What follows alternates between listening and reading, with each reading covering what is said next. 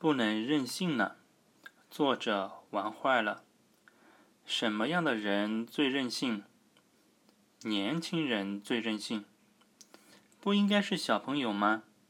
他们动不动就撒娇、哭鼻子。年轻人的任性程度能超过他们吗？是的，年轻人任性起来，有时候真的超乎你想象。比如说。都是想买一件东西，小朋友只能是撒娇、打滚、哭鼻子，因为他们即使再任性，家中也总会有一根大棒等着他们。如果做得过火了，挨板子总是免不了的。而年轻人却不一样，他们已经开始独立闯社会。家庭的约束已经没有以往那么严密。如果想买一件东西，他们可以采用各种办法获得足够多的金钱，即使有些办法说出来并不光彩。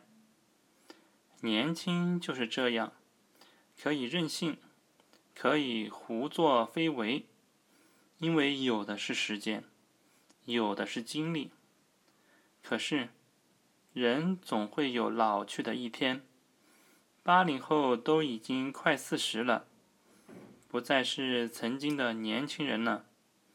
对于逐渐老去的人来说，如果再任性妄为，最吃不消的是身体。